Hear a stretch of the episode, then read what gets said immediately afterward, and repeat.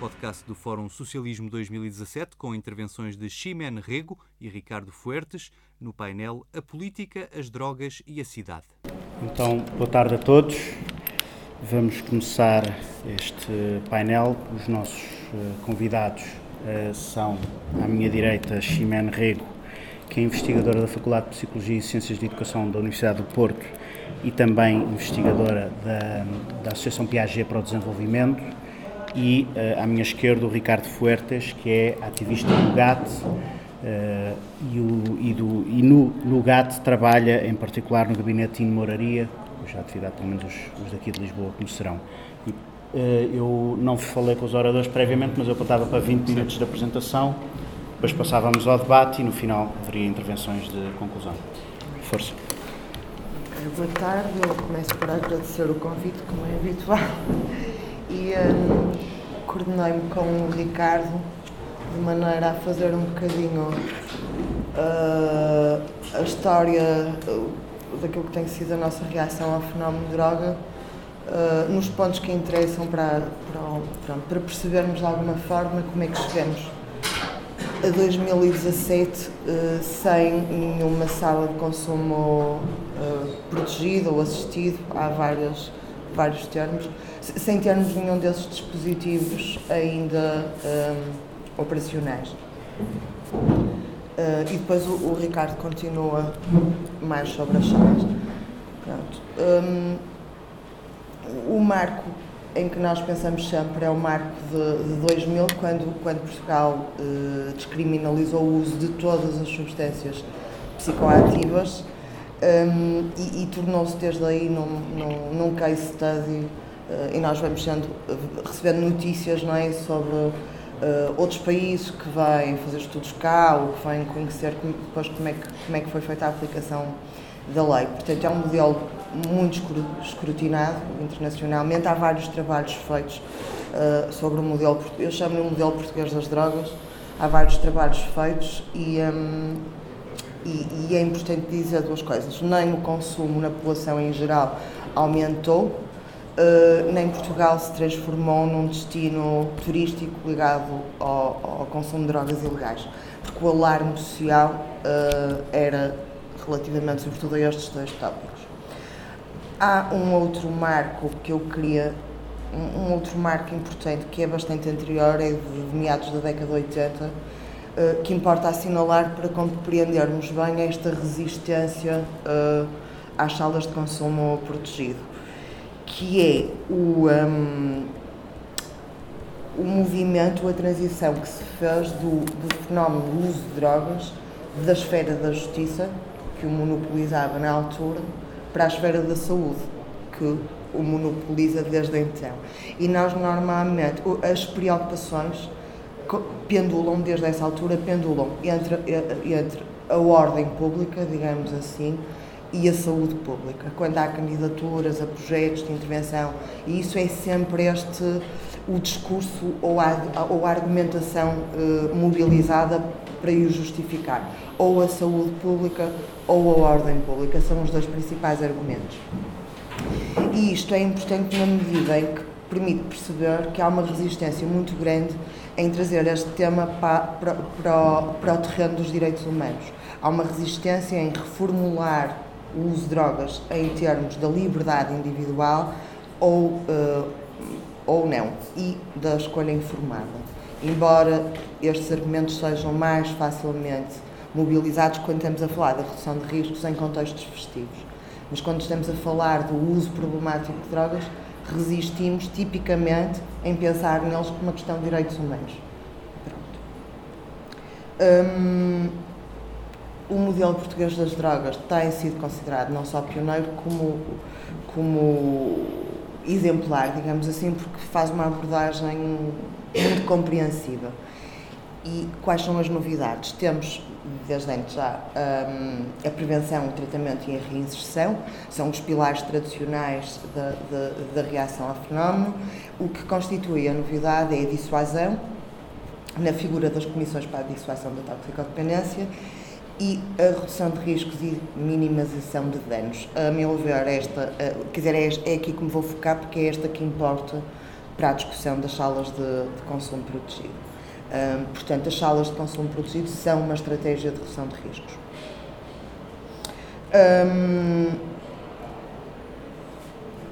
É uma abordagem, uh, é uma abordagem humanista, sobretudo, centrada no cliente, arraigada na comunidade e permite que uma série, uma diversidade de serviços, nomeadamente uh, serviços sociais, serviços de saúde e promoção da cidadania, cheguem às pessoas nos seus contextos, fazer aqui entre aspas, naturais, é? aos, seus, aos, seus, settings uh, naturais.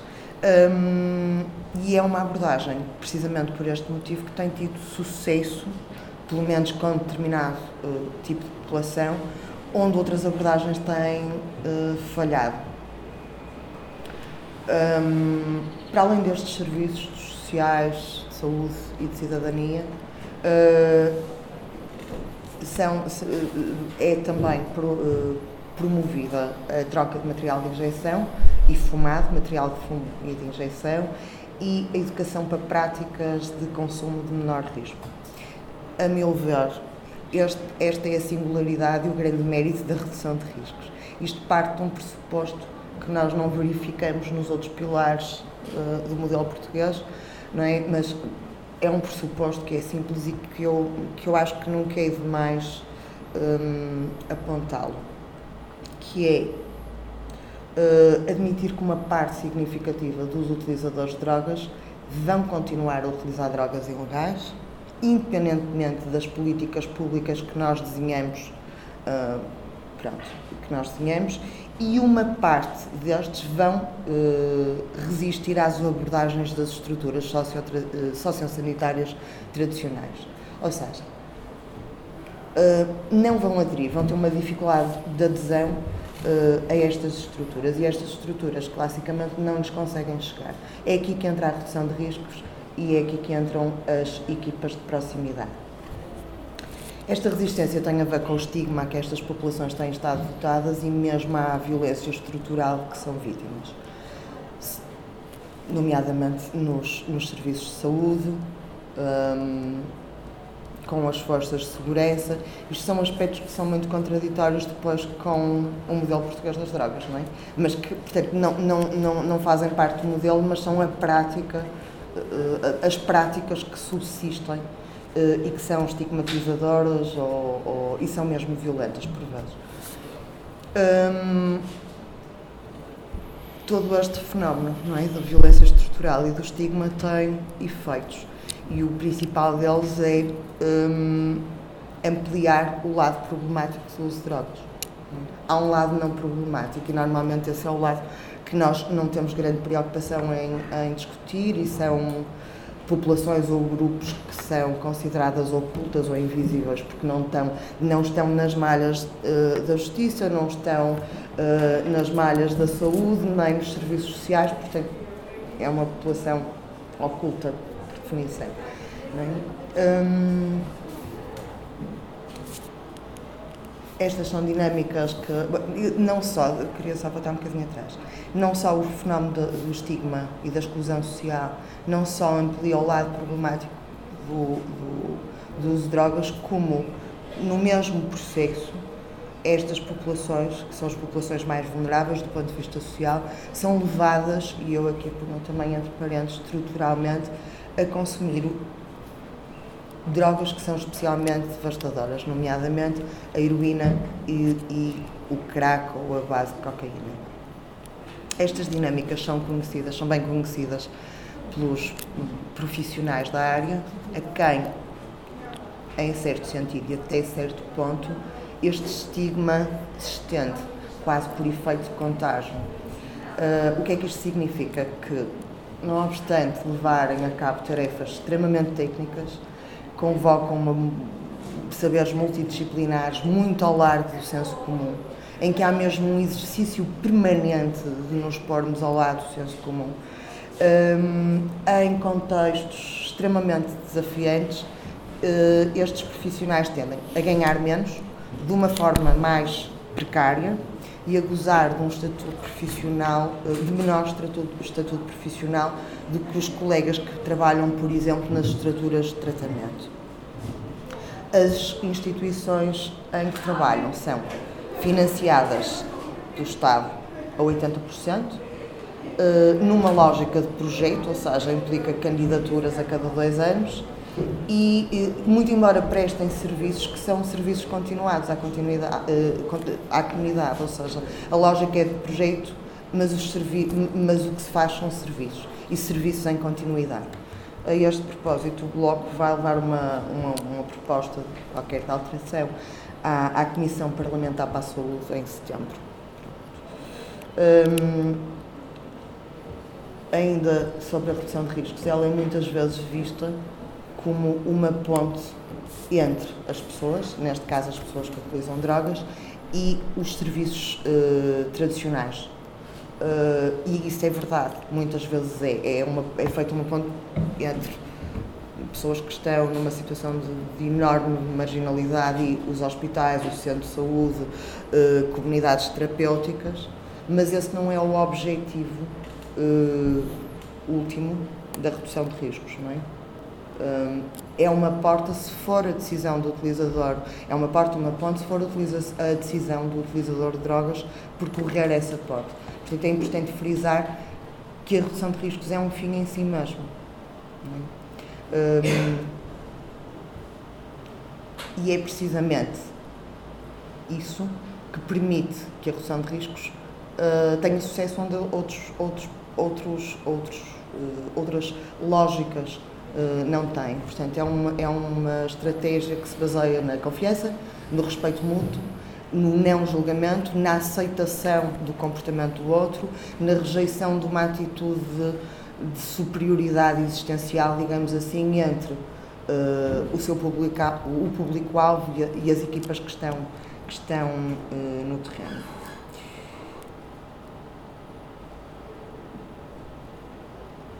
Quais são. Este não é o discurso tradicional, em todo caso. Nós temos 17 anos de, em Portugal de redução de riscos.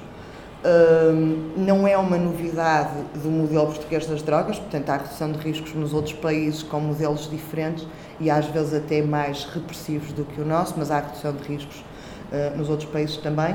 Um, não, não, não é, e apesar de haver. E, portanto, é um modelo português que permite que uh, as equipas de redução de riscos se multipliquem, mas este continua a ser um discurso muito.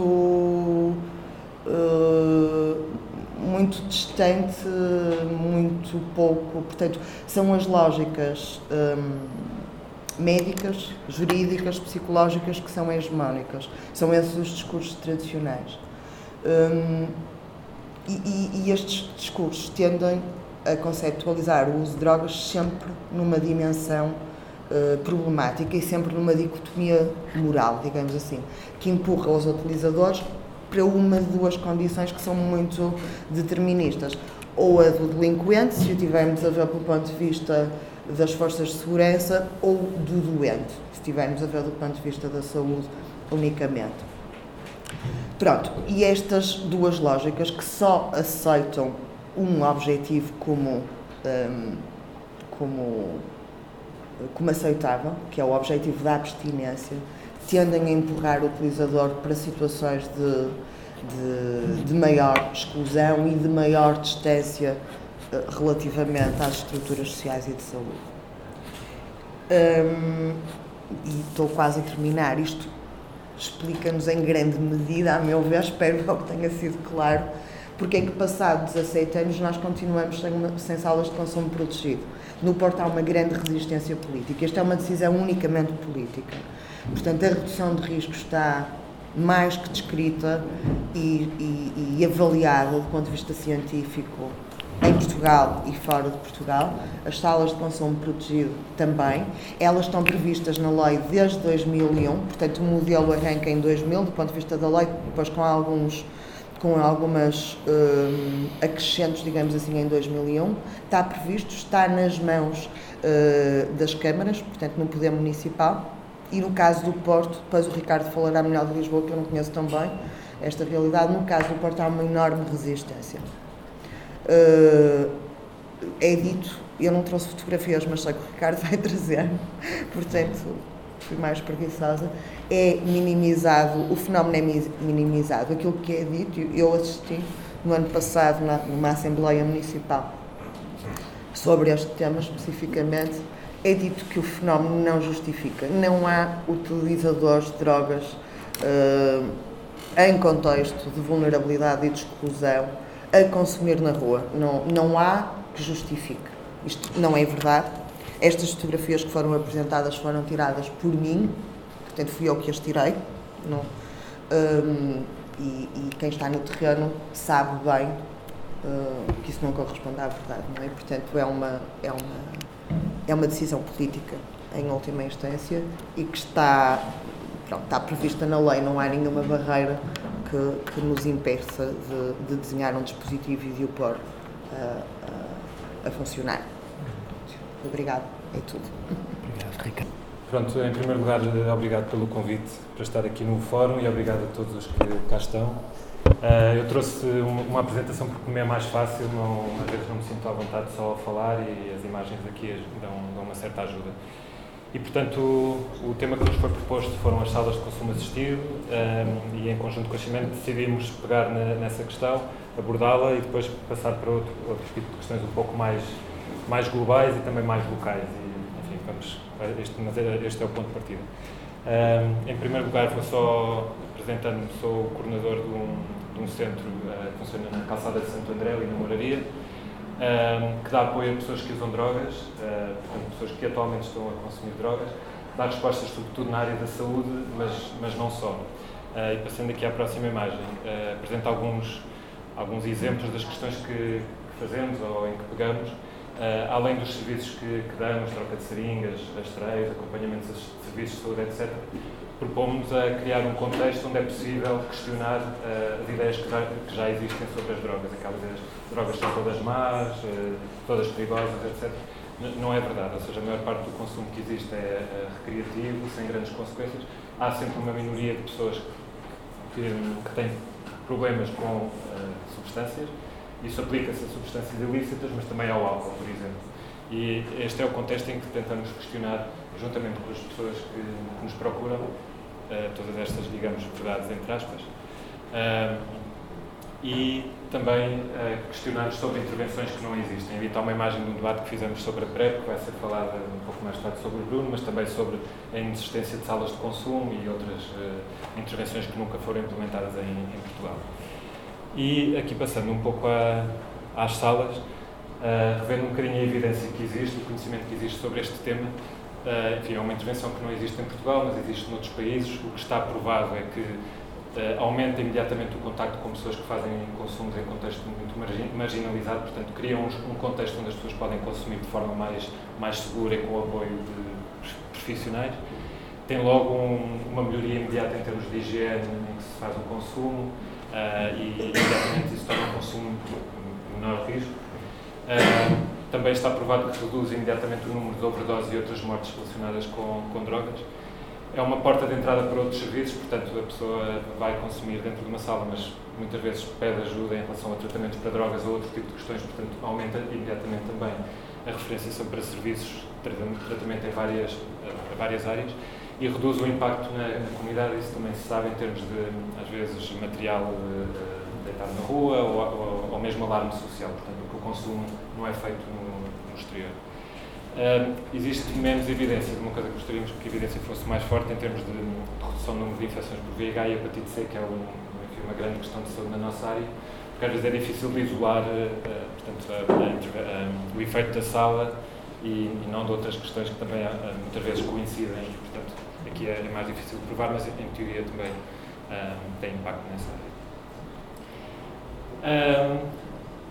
Aqui trouxe uma imagem para mostrar uh, as salas que existem na Europa, portanto, uh, há em uns países, sobretudo concentradas na, na Suíça, foi o, o, país que implementou a primeira sala em 86, portanto, há bastantes anos. Uh, há muitas salas na Alemanha, na Holanda, menos noutros países, fora da Europa são bastante raras, portanto, há uma no Canadá e outra na Austrália.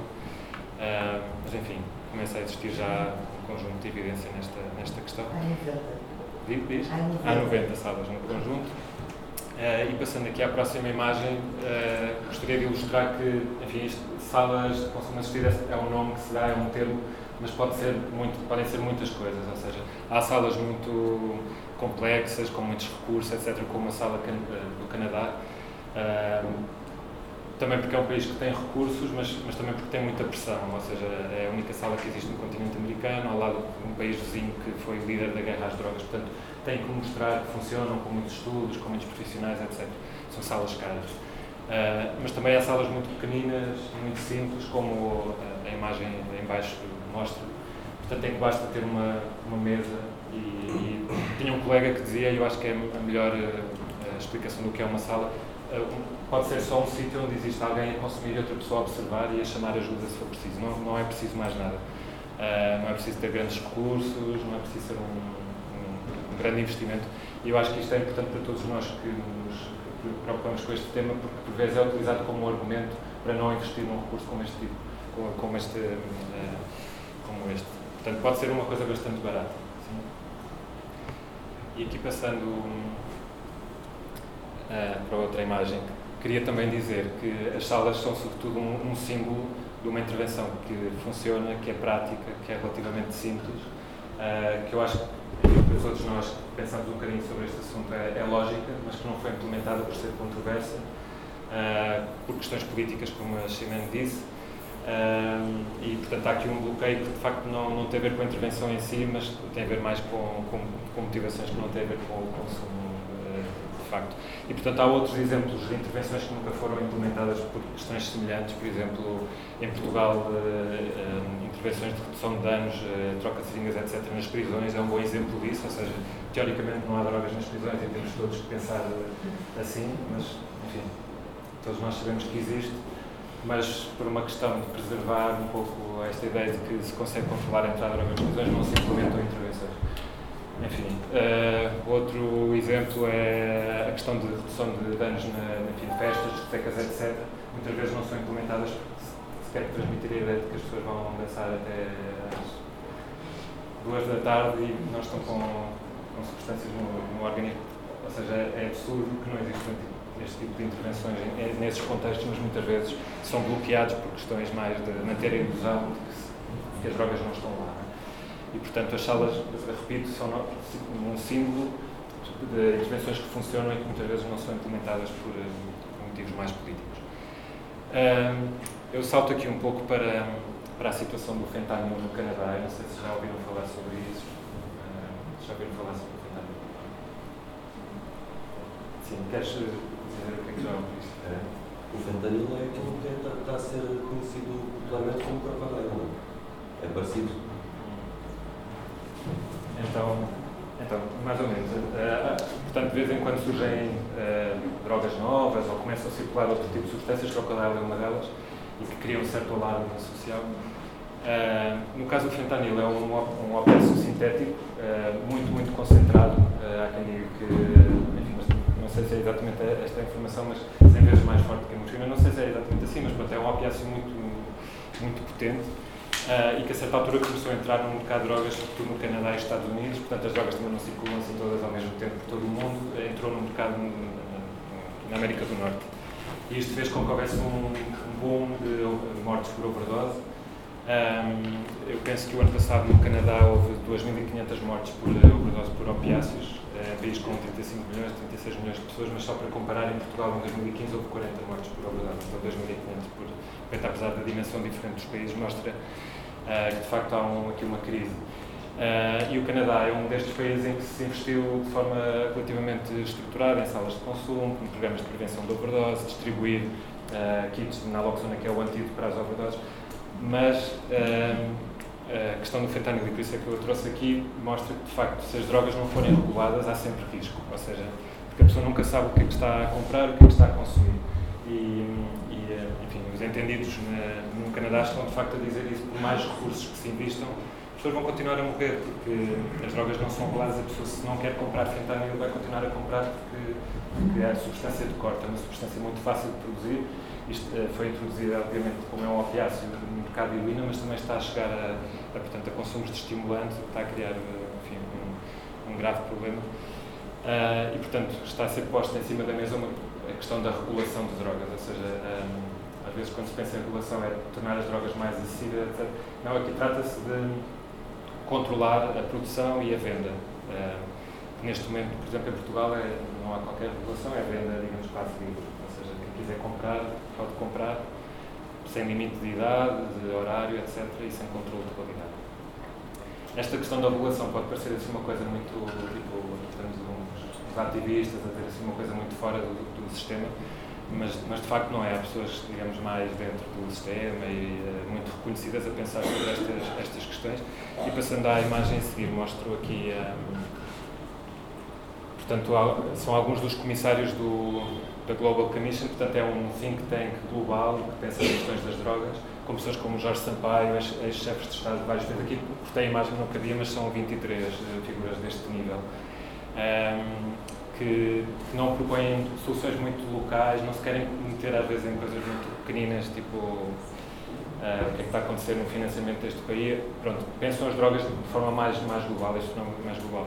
E eles têm algumas prioridades definidas, que passando à, à, próxima, à próxima imagem. Uh, e, portanto, colocam a questão da regulação num contexto um pouco mais amplo. E as, as cinco prioridades que, que, definiram são colocar a saúde em primeiro lugar e a segurança das pessoas que usam drogas, garantir o acesso a medicamentos essenciais e para medicamentos para a dor. Esta é uma questão que se fala pouco, mas a questão do, de, por exemplo, opiáceos serem muito regulados faz com que em muitos países não haja medicamentos para a dor acessíveis. Ou seja, eh, ali o Bruno que está trabalhando nestas coisas consegue explicar melhor, mas há uma série de processos para pedir eh, medicamentos como morfina, etc numa situação de catástrofe em que o país não tem uma estrutura e não consegue, não tem um sistema informático para fazer os pedidos, etc., não há medicamentos eh, para a dor. Às vezes utilizam-se substâncias que não estão tão reguladas como, por exemplo, ketamina, que está a ser usada atualmente em alguns países, em vez de usar morfina e outros. mas, portanto, a questão da guerra às drogas e o grande controle sobre substâncias às vezes causa este tipo de questões que às vezes nos passam um bocado ao lado porque não, no princípio não se aplicam cá. Outra das prioridades é acabar com a criminalização e encarceramento de pessoas que usam drogas.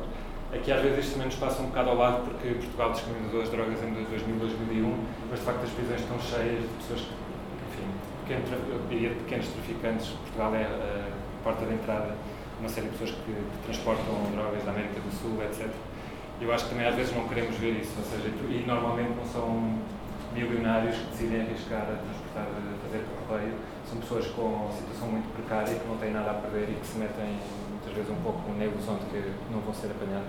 E, portanto, as prisões portuguesas é uma coisa, uma realidade que eu conheço pouco, mas uh, penso que estão cheias de, de, de migrantes, uh, enfim, muito precários que, que, estão presos por, questões, por delitos relacionados com drogas também em Portugal. Outra das prioridades é mudar o foco das forças da lei para o tráfico e não para perseguir pessoas que usam drogas. E, mais uma vez, em Portugal aplica-se pouco, mas noutros países, eh, e agora há exemplos muito recentes nas Filipinas, Indonésia, etc., eh, é um, um drama, ou seja, de, de repente decisões de começar a matar indiscriminadamente pessoas que usam drogas. Enfim, eh, é um, um problema em algumas partes do mundo. E aqui, voltando ao, à, à, questão que falei há pouco, portanto, todas estas figuras da autoridade, etc., propõem regulamentar uh, os mercados de drogas e fazem alguns, uh, algumas advertências que eu acho que são interessantes. Não falam só em regulamentar o acesso a, a cannabis, portanto, essa às vezes é a proposta mais, mais fácil. Não é? A cannabis é uma substância muito, enfim, muito consumida, de certa forma consensual, com um risco relativamente baixo e, portanto, muitas vezes quando se propõe legalização fala só em cannabis, mas de facto, por exemplo, este think tank propõe uh, regular acesso a outras substâncias também, com propostas muito concretas, ou seja, pode-se tentar, enfim, regular a, a, produção e às vezes tentar uh, produzir mais uh, formulações menos perigosas, por exemplo, no caso da cocaína, permitir, por exemplo, o uso de, de, cocaína não de crack, enfim, que é um derivado, um, e onde é que pode ser comprada, é horários, que tipo de marketing é que pode ser utilizado e aqui há um certo paralelismo com o tabaco pode fazer ou não publicidade, em contexto, etc, etc. E, portanto, há um longo caminho aqui a, a explorar na questão da, da regulação.